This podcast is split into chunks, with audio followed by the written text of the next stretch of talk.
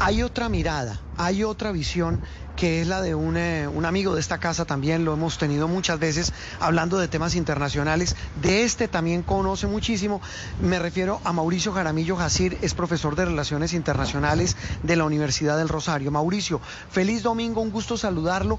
Y, la visión suya, mientras quienes están del lado israelí eh, eh, hablan del 9-11 israelí, eh, ¿Usted qué lectura hace? ¿Cómo ve esta andanada de ataques eh, desde la franja de Gaza, del grupo Hamas, y la, no solo su reivindicación, sino ahora la, contraofensiva israelí? Muy buenos días, Mauricio. Buenos días, Juan Roberto. Muchas gracias por, por abrir los micrófonos y por la invitación. Bueno, hay tres, tres cosas para, para responder a, a la pregunta. Lo primero es, Palestina no tiene ejército. Palestina no tiene fuerzas militares no tiene control de fronteras y esto básicamente es lo que explica la existencia de Hamas. Si a Palestina, como se acordó en los acuerdos de Oslo, como se le prometió, se le hubiera entregado un ejército y estuviera no ocupada como lo está por Israel, si no hubiera en este momento un régimen de apartheid, que es lo que ocurre en este momento tanto en Gaza como en Cisjordania, lo más probable es que esto, esto que es, que es una tragedia, es una tragedia lo que pasó ayer, que se hayan muerto 300 personas en Israel, que hayan muerto civiles, que haya civiles hoy secuestrados por Hamas, es, es, es una catástrofe. Pero el principal responsable de lo que está pasando hoy en los territorios ocupados, tanto del lado israelí, tanto, es decir, tanto la ciudadana israelí como los ciudadanos palestinos, es el Estado de Israel, eh, que ha tomado medidas en el último tiempo para bombardear sistemáticamente Gaza, 2015, 2021, 2022. Israel acaba de bombardear un campo de refugiados en Yemen, en el norte de Cisjordania. Entonces, yo entiendo lo que plantea mi colega Daniel Meramed, a quien yo respeto mucho de que este es el 11 de septiembre, es que Juan Roberto, los palestinos tienen un 11 de septiembre todos los días, todos los días, por lo menos desde 2007, cuando Israel decidió bloquear Gaza. A Gaza no entra y no sale nada en que Israel lo, decida. No hay ningún Estado, ningún Estado en Occidente que se reivindique como democrático, que tenga tantos niños en las cárceles, tantos niños ejecutados como lo hace Israel. Eh, no se nos olvide, hace menos de un año, hace poco más de un año, perdón, Israel asesinó un disparo en la cabeza a Shirin Abu una colega de ustedes de la cadena Al Jazeera. Hoy no hay una sola persona responsable por lo que sucedió. Entonces creo que la gota rebosó la copa los palestinos, y en este caso jamás decidió reaccionar de una manera absolutamente injustificable, pero no se entiende esta violencia si no se entiende que ocurre en el marco de una ocupación. Sí, claro. Mauricio, yo quisiera preguntarle por un término que hemos escuchado mucho en estos días, o pues ayer y hoy, con esta creciente violencia allí en, en Israel, en la franja de Gaza, y es que ya se está hablando de un acuerdo de paz. Antes se había mencionado, pero el término cobra gran relevancia ahorita y quiero preguntarle por qué es igual lo que dicen los mismos actores del conflicto es que esto no solucionaría lo, que pasa de fondo, que es el reconocimiento de la tierra. ¿Por qué se está hablando ahorita puntualmente de un acuerdo de paz? Mira, básicamente porque es la única forma, es la única manera de que se silencie la violencia. O sea, solamente se puede silenciar la violencia si vuelve a haber un marco de negociación entre israelíes y palestinos. Eso no es fácil, porque en este momento la comunidad internacional tendría que darle una vocería a jamás, que jamás se la ganó, para bien o para mal, porque es un actor que controla hoy, hoy tiene el poder en la franja de Gaza. Israel, de hecho, ha negociado con Hamas el intercambio de prisioneros, eh, soldados retenidos que, que ha tenido Hamas recientemente versus prisioneros palestinos. Entonces, la única manera, esto, la guerra no nos va a llevar a nada. Ya lo hemos visto. Israel ha bombardeado sin ninguna misericordia Gaza, ha atacado Cisjordania, incluso campos de refugiados, y lo que vemos es, es, por más de que Israel invierta su seguridad, sigue siendo un Estado inseguro. Y, e insisto, los palestinos van de tragedia en tragedia. Pues tiene que haber un acuerdo de paz, una negociación, que es lo que están, que es lo que están pidiendo los Estados latinoamericanos, fue lo que pidió Pedro en la Asamblea General de Naciones Unidas, tal vez sin el contexto debido, lo, lo pidió de una manera muy aparatosa, pero sin duda alguna tiene que revivir un acuerdo de paz. Mi pregunta, mi pregunta, sería bueno que se lo preguntaran a Daniel de ahorita que se vuelva a conectar, es si este gobierno israelí, por ejemplo, de Benjamin Netanyahu, de Ben Yedir, el ministro de Seguridad Interna, que es un tipo racista, que es un tipo que ha tenido salidas en falso respecto a los árabes, mantiene un discurso supremacista en el que considera que los árabes son ciudadanos de segunda categoría, o el ministro de Finanzas, los mismos judíos, los mismos judíos han salido a protestar en Italia y en Estados Unidos por este gobierno supremacista.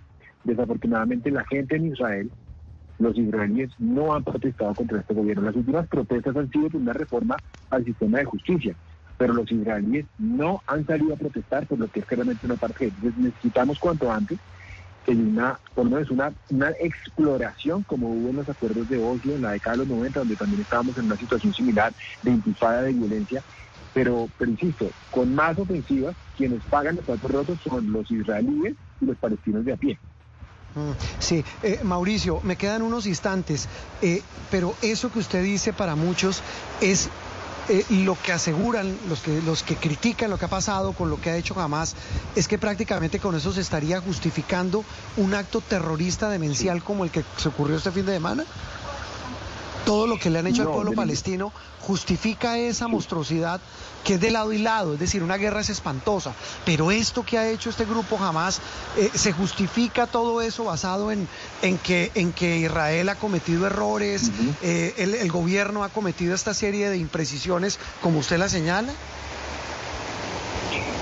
Yo lo que creo es que no se puede justificar y eso tiene que quedar claro, pero tiene una explicación racional y es que, como yo decía al comienzo, Juan Roberto, Palestina no tiene ejército, y la violencia de Hamas no solamente es responsabilidad de este grupo, sino del abandono en el que están hoy los palestinos. Es increíble, Juan Roberto, que no haya una sola voz internacional que diga nada sobre un gobierno supremacista, homofóbico. Hoy, Juan Roberto, hay dos partidos en Israel en la coalición. Uno homofóbico, que considera que la homosexualidad es un crimen. Otro que se llama Partido Sionista Religioso, que considera que está bien matar árabes.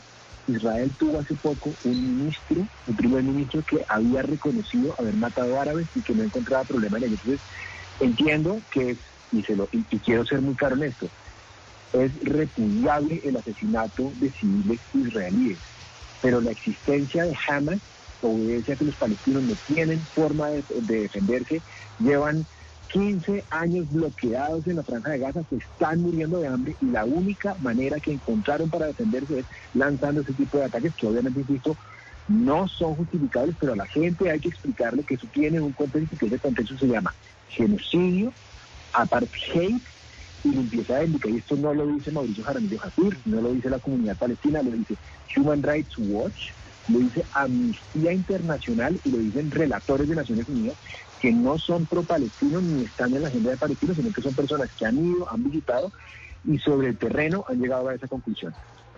Muy bien, Mauricio, como siempre, un gusto saludarlo. Gracias. Gracias a ustedes, un fuerte abrazo, feliz domingo. Muy bien, vuelvo con Yaniel Melamed. Yaniel, eh, habíamos perdido la comunicación. Repito, cada uno tiene una visión distinta sobre un tema tan complejo. Esa que, nos da Mauricio, pues eh, tiene una clara y marcada, marcada inclinación eh, a, explicar lo que ocurre del lado palestino y del lado de Hamas. Del lado israelí, repito, para ellos incluso estaba viendo también el titular de, los medios internacionales, todos hablan, Daniel, de que viene una guerra prolongada, que va a haber una guerra contra estos militantes de parte del ejército israelí. Sí, efectivamente. Mire, varias, varias precisiones que me gustaría hacer en este momento. ¿Lo me escucha? Sí, señor, lo escuchamos. Sí, le pido excusas porque tengo una muy mala señal, estoy en un sitio donde está cayendo un aguacero terrible, eh, pero varias precisiones que quiero hacer. Eh, una relacionada con lo que acabo de escuchar de, Mauricio. Mire, Israel no ataca eh, indiscriminadamente campos de refugiados y convierte por gusto en objetivos a los civiles que son los refugiados palestinos de estos campos. Ataca objetivos militares que utilizan a esos refugiados palestinos como escudos humanos porque saben que el alto costo que estas operaciones deja en personas inocentes, porque no hay operaciones militares perfectas, absolutamente infalibles, puede ser luego capitalizado en la guerra mediática y de narrativas que se está desarrollando contra el Estado de Israel desde todos los niveles. Eso es lo primero que quisiera eh, puntualizar.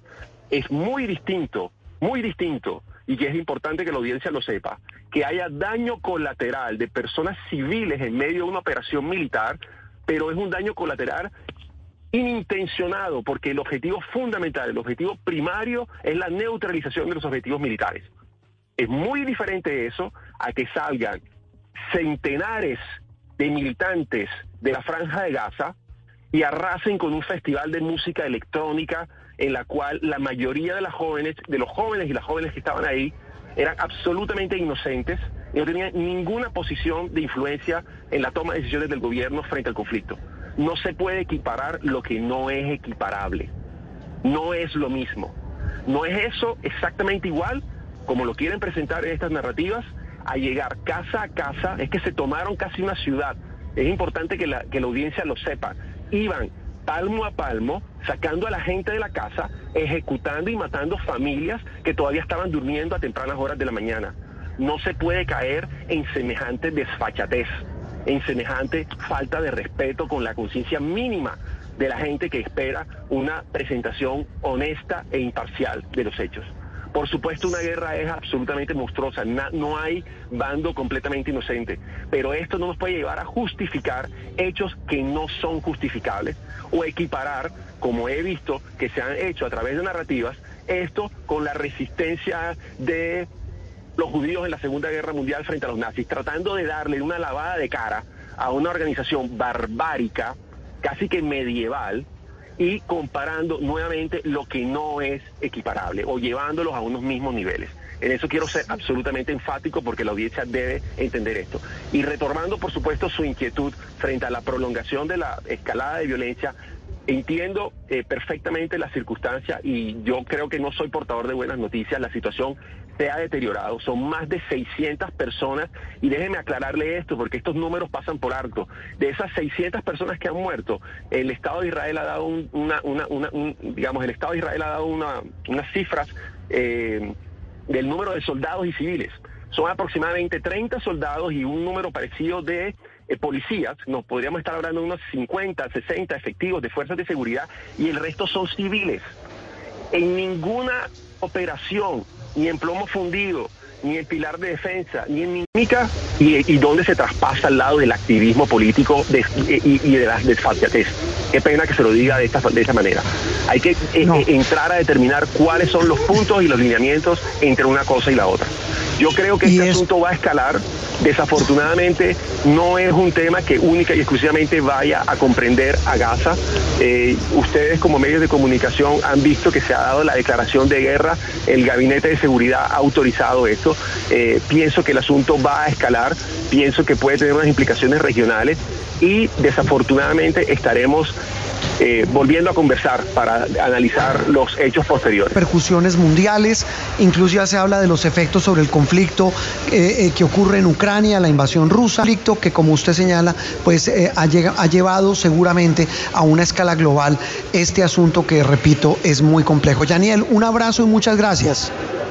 Muchas gracias a usted por su llamada y un saludo cordial para todos las dos miradas de un tema que, por llamarlo de alguna manera, por decirlo, nos produce profundo dolor lo que ha ocurrido allí, en Gaza y en territorio israelí. Ya se habla de más de 900 muertos después de ese ataque de Hamas y de la contraofensiva o las represalias de Israel. Unos 600 israelíes muertos y al menos 370 palestinos. El dolor de la guerra. María Camila nos